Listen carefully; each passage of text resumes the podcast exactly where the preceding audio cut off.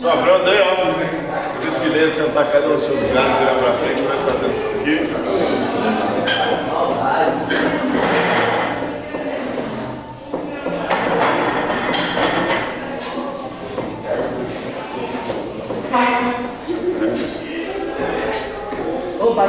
Então, dando continuidade aí aos nossos estudos da cultura africana, vamos falar hoje do mito da mitologia africana, do Iroco e do menino de pau.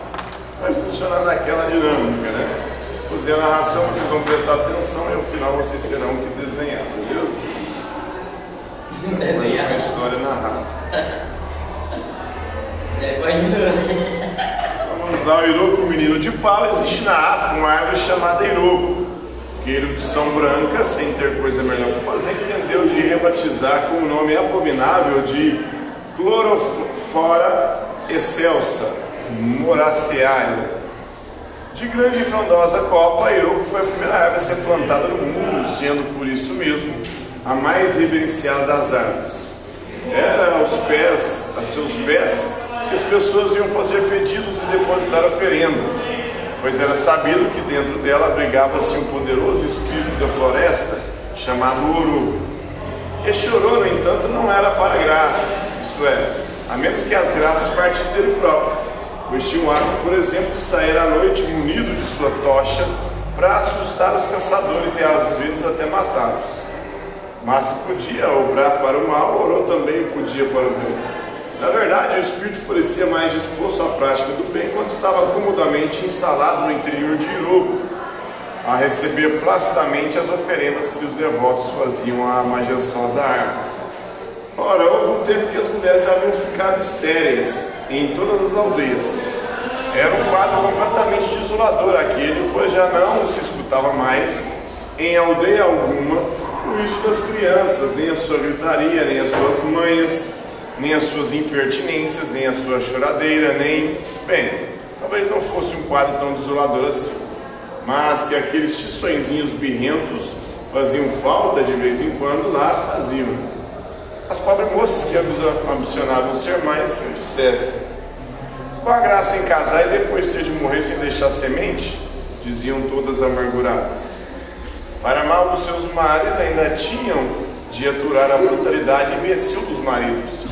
E Bacuri, mulher, para quando? diziam os brutos. E logo era o tabete, o pontapé e outros horrores. Então um dia decidiram ir todas até a árvore sagrada para implorar pelo fim do seu martírio. Vamos, mas tomemos cuidado, disse a líder delas, chamada Olugombi, pois não havia quem não soubesse que o espírito que habitava Irô podia ser muito perverso.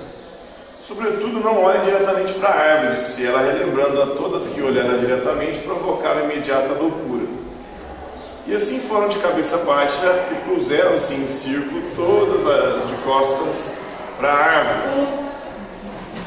Grande espírito de Iroco, dá-nos os filhos que tanto queremos, começaram a clamar. Ficaram o dia inteiro nisso, até que orou, farto do peditório, resolveu manifestar-se. Muito bem, querem então rentinhos? Queremos, clamaram todas a uma só voz. Olhem que eles choram e 600 mil demônios. Que isso? Deu choque?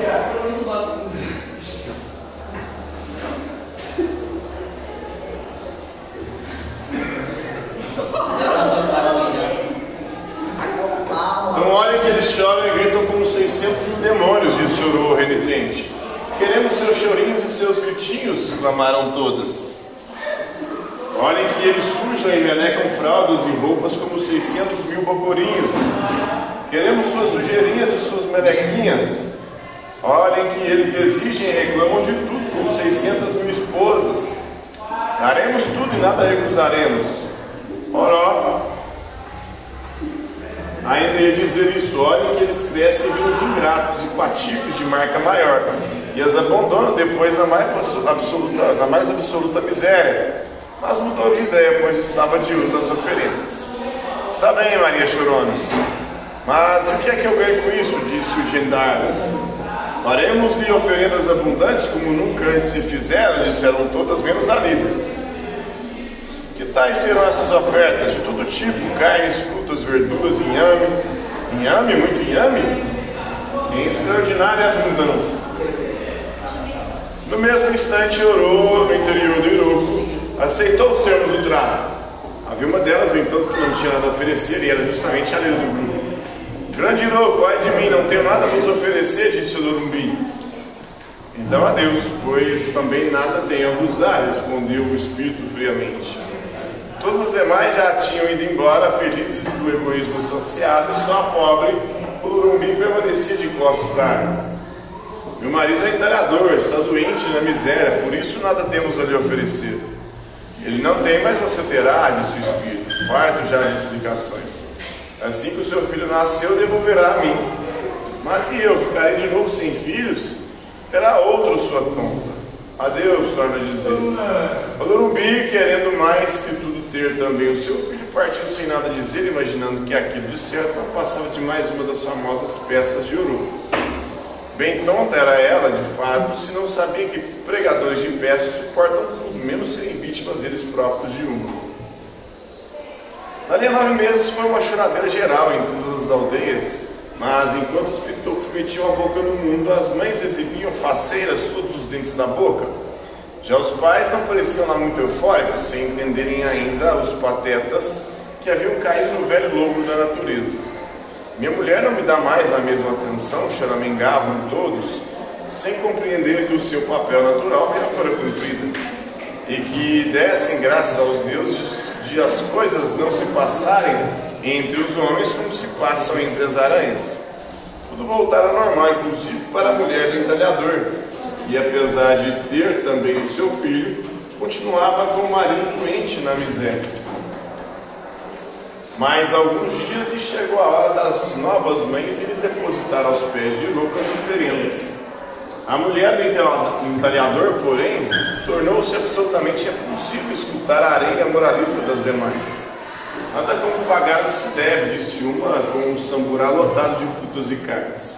Quem tem vergonha na cara, age assim, disse a amiga com uma gamela repleta de verduras.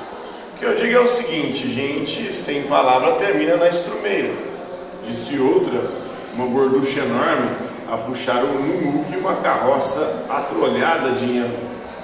Somente a Lorumbiri não pagara a sua oferenda, que era o seu próprio filho, depois de contar ao marido de receber as justas repreensões, foi aconselhada por este a não entregar o menino. Ele é a alegria da casa, disse ele com os olhos cheios de lágrimas, a abraçar o moleque. O pitoco, no entanto, ao invés de chorar, ria desbragadamente, como verdadeira alegria, e era da casa. Mas é claro que um dia chegou a hora do acerto de contas. O Lombi, tonta como era, passou próximo à árvore onde morava o espírito e não deu outra. Logo viu surgir diante de si espantosa figura de Ouro. Sua trapaceira, sabe quem sou? Disse o ser horripilante de corpo recoberto de folhas.